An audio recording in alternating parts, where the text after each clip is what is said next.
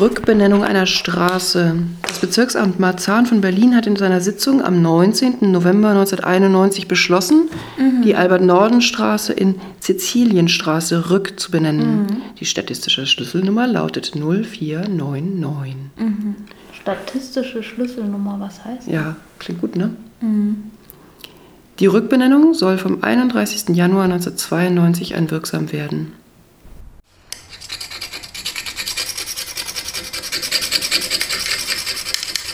Schildergeschichten. Abkratzen. Abkratzen. Abkratzen.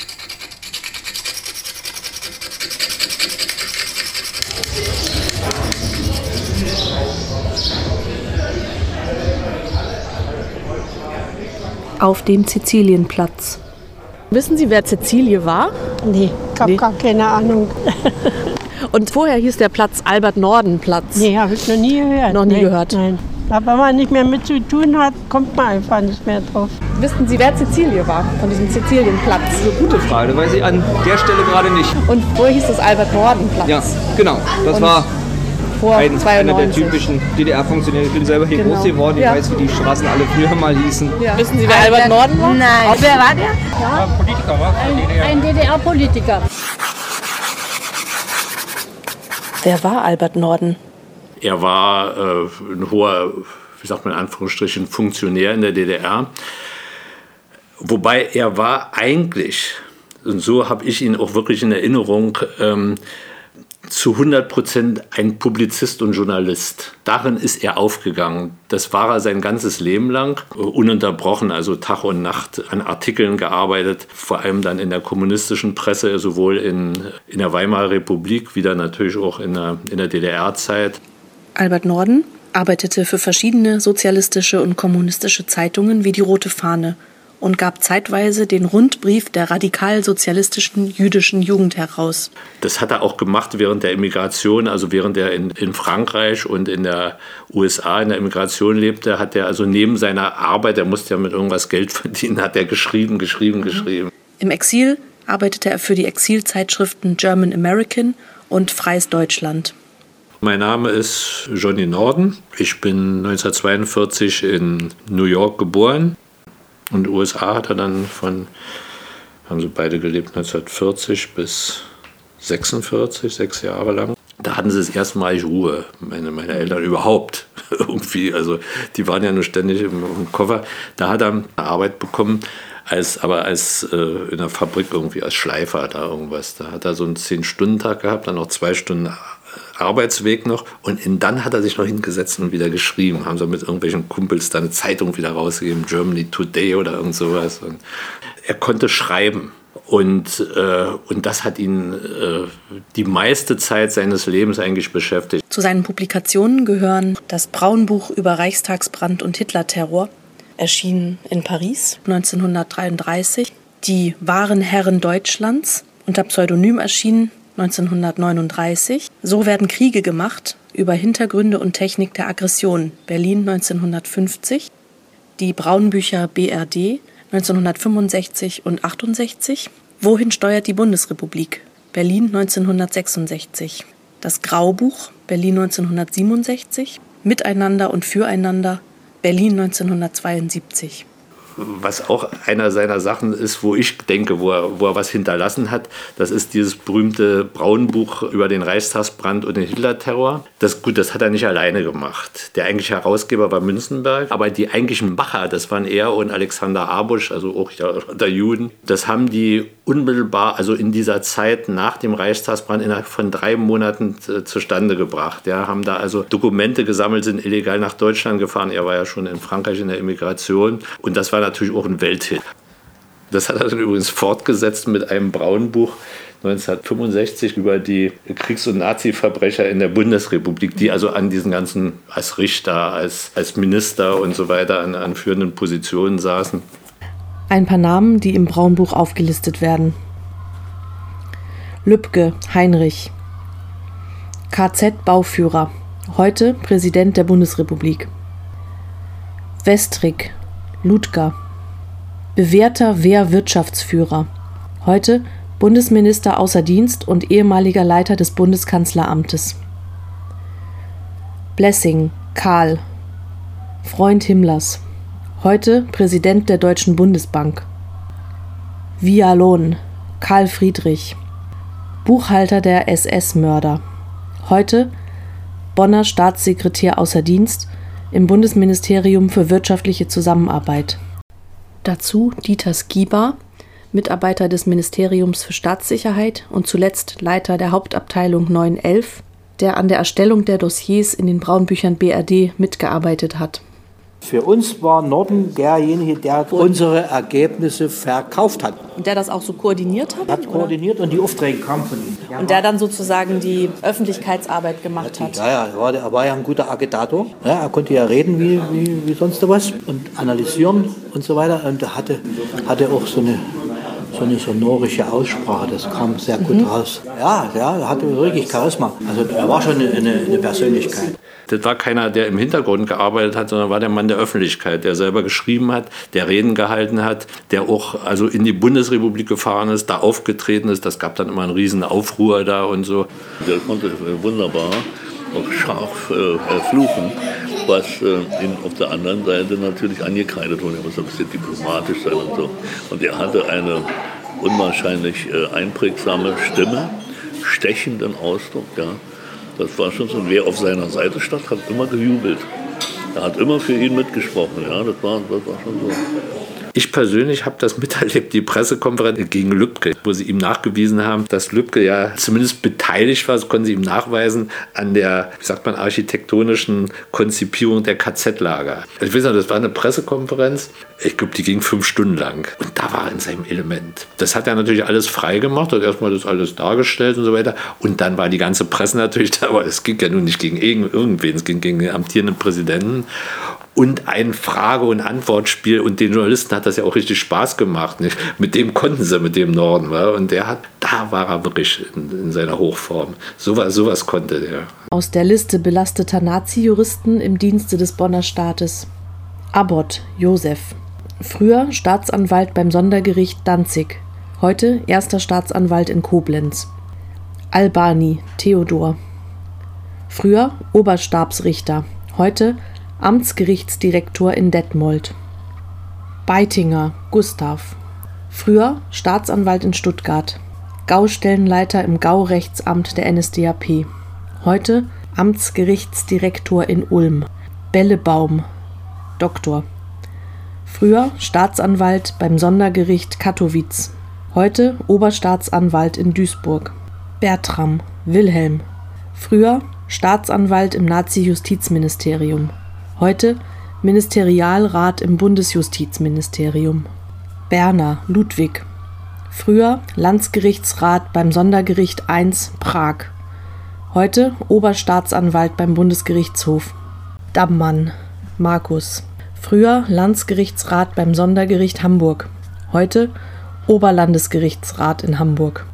Däubler Helmut. Früher Oberlandesgerichtsrat im Nazi-Justizministerium Abteilung 7 heute Senatspräsident in Stuttgart. Fließbach Wilhelm, früher Obergerichtsrat beim Oberkommando der Wehrmacht, heute Bundesrichter beim Bundesfinanzhof. Freiberg Walter von, früher Staatsanwalt beim Sondergericht Dresden, heute Staatsanwalt in Frankfurt am Main. Bei Albert Norden war das aber so, dass äh, sein Vater, das Schicksal seines Vaters, ja, dass äh, das ihn sehr stark motivierte für sein politisches Engagement später und vor allen Dingen auch für sein Engagement in Verfolgung von Nazi- und Kriegsverbrechern. Er hatte äh, einen Vater, der Rabbiner war und äh, der wurde im KZ Theresienstadt praktisch zum, zu Tode gequält. Das Wissen hat ihm sozusagen zu dem inneren Schwur verholfen, dass er nicht ruhen wollte, um, um das Schicksal dieses, also seines Vaters zu rächen. Das kann man so, so nachfühlen. Ne?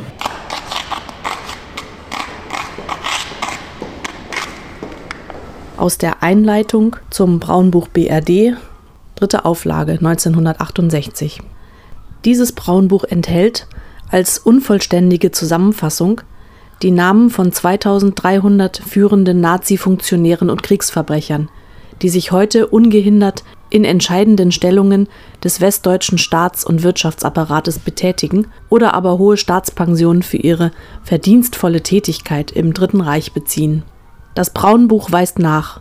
Zu den Stützen der Hitler-Diktatur, den Wegbereitern und Nutznießern der Judenverfolgung, den Organisatoren und Kommandeuren der Überfälle auf fast alle Länder Europas zählen der Bundespräsident, 20 Angehörige des Bundeskabinetts und Staatssekretäre, 189 Generale, Admirale und Offiziere in der Bundeswehr oder in den NATO-Führungsstäben sowie Beamte im Kriegsministerium.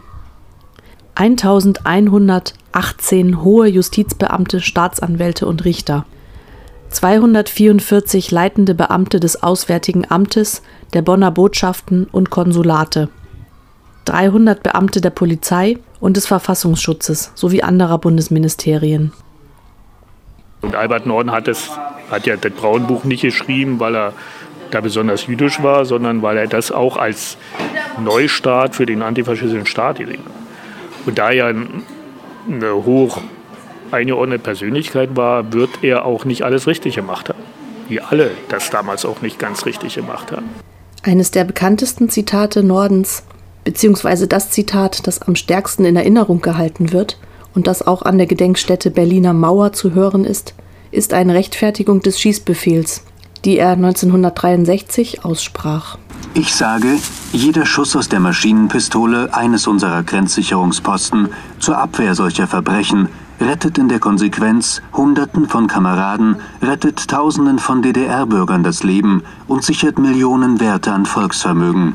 Das hat er 1963 gesagt, also zwei Jahre nach der Grenzschließung, nach, der, nach dem Mauerbau. Äh, und das ist dann irgendwo abgedruckt worden. Ich glaube, in der, in der, Zeit, in der Armeezeitung, die Volksarmee. Mhm. Und 1962 war, glaube ich, so eine Schlüsselgeschichte. Äh, und ohne die kann man den Albert Nord nicht verstehen. Ähm, da wurde ähm, einer unserer Grenzsoldaten, Reinhold Huhn, von der Schleuserbande erschossen. Und da hat es eine Stimmung gegeben, nicht in der Gesamtbevölkerung, aber wirklich in einem großen Teil. Also mit so einem Typen darf man kein Erbarmen haben. Das war unter diesen Bedingungen gesagt, ganz konkret. Ob Norden zehn Jahre später, wo die DDR dann ein sicherer Staat war, wo die Grenze sicher war, ob er das damals dann nochmal so gesagt hätte, das ist eine hypothetische Frage.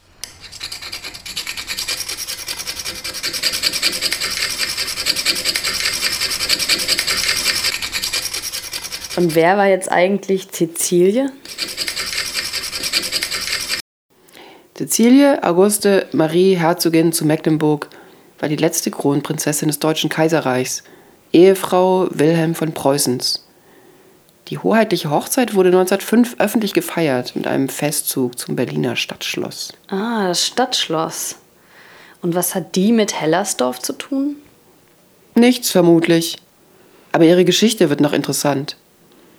Ihre Karriere als beliebte, mächtige und schöne Prinzessin fand mit der Revolution und der Ausrufung der Republik ein Ende. Fortin engagierte sie sich für das Volk, oder besser, das Völkische. Sie wurde nämlich Schirmherrin des 1923 gegründeten Bundes Königin Luise, einer Schwesterorganisation des Frontkämpferbundes Stahlhelm. Bund Königin Luise. Das klingt irgendwie nach Monarchie und Kaffeekränzchen. Nicht ganz. Der Bund Königin Luise propagierte die Aufgaben der deutschen Frau als Soldatenmutter und Soldatenfrau. Die Frauen des Bundes vertraten und organisierten eine völkisch-nationale Erziehung von Mädchen. Sie nannten sich auch Kameradin, die Seite an Seite mit den deutschen Männern in den ideologischen Krieg gegen die Feinde der Nation zogen. Puh, dass sie monarchistisch reaktionär waren, verwundert jetzt nicht wirklich. Aber das klingt irgendwie nach mehr. Sie veranstalteten Jugendfahrten und Tagungen, wo sie neben Volksliedgut und Tanz auch ideologische Inhalte schulten. In einem Bericht heißt es, Geschichtskunde wurde betrieben, Sinn und Wesen des Nationalsozialismus durchgesprochen, die großen Gebiete der Rassenforschung und Eugenik standen im Mittelpunkt lebhafter Ansprachen. Ach, und schau mal hier. Ein Stahlhelm-Vertreter bekräftigte die politische Mission des Bundes mit den Worten, dass die Reinigung der deutschen Kultur nur durch die Frauen vorgenommen werden könne, deren Aufgabe es ist, das zu errichtende Dritte Deutsche Reich zu untermauern, zu sichern und zu betreuen. Ja, der Bundkönigin Luise unterstützte als einer der ersten Frauenverbände offen die NSDAP. Wow, und hier. Laut ihrer Satzung schließen sie Jüdinnen und, Zitat, andere Fremdrassige aus ihrem Kreis aus. Auch öffentlich scheinen sich die Damen des Bundes gerne mit antisemitischen Tiraden politisch hervorgetan zu haben. 1929 sagte die Freifrau von Buddenbrock auf einer Versammlung des Bund Königin Luise, vor dem Kriege lag die Regierung in den Händen deutscher Männer. Heute werden wir von Juden regiert. Diese sind keine Menschen, sondern Lumpenpack. Die haben ja politisch echt ganz schön reingehauen. Ja, und nach so einer Nazi-Tante heißen dann Straßen. Meinst du, dass das was damit zu tun hat, dass das halt Frauen waren? Und es deswegen einfacher war, sie politisch nicht so ernst zu nehmen? Nach 45, meinst du? Ja, dass dann so Straßen den Namen behalten. Oder sogar in den 90ern wiederbekommen von einer, die so klar antisemitische und nationalsozialistische Politik repräsentiert hat. Ja, vielleicht geht das mit Frauen noch einfacher, sie zu entideologisieren. Auf jeden Fall alle, mit denen ich gesprochen hatte, wussten nur, dass sie eine schöne Prinzessin war.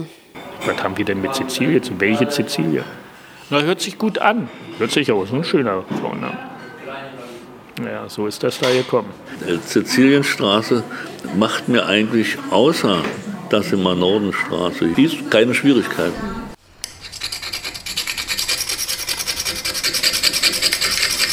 Aber Albert Norden bleibt eine Schlüsselfigur. Es hat einen Beschluss deshalb der Bezirksorganisation der Linken hier gegeben. Der sagt, der Bezirksvorstand wird sich mit dieser äh, Geschichte nicht befassen und auch nicht die Umbenennung äh, fordern.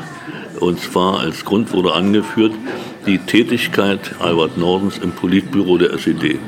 Aber was hat denn Albert Norden im Politbüro gemacht?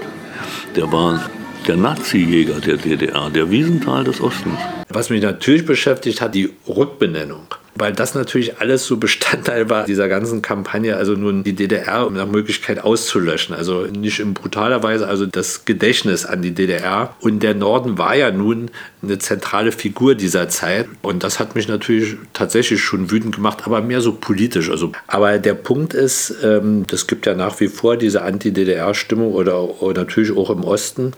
Und, und das war ja auch diese Welle damals in der Zeit. Da war es ja nur viel stärker, nicht? 40 Jahre belogen und betrogen, haben sie gesagt. Nicht? in dem Sinne, formal, ich sag mal, formal demokratisch hatte das natürlich einen Rückhalt damals.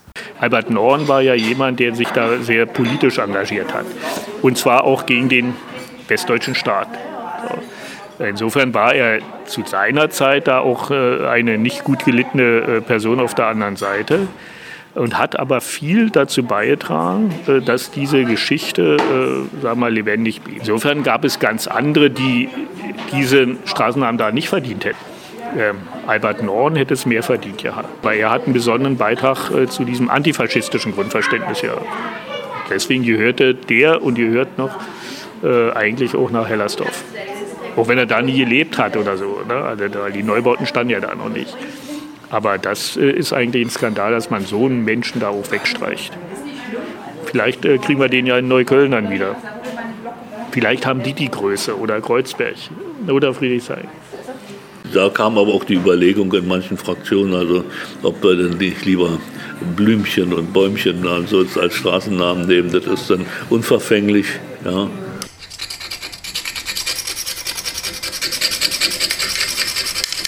Schildergeschichten. Abkratzen. Abkratzen. Abkratzen.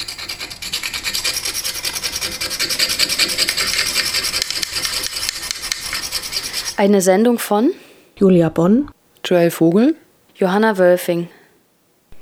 Wir danken unseren Interviewpartnern Thorsten Beusing, ich bin Jahrgang 1946, stamme eigentlich aus Hennigsdorf bei Berlin, Doch die Arbeit, äh, die trug mich gewissermaßen schon damals in die Hauptstadt, in die Hauptstadt der DDR.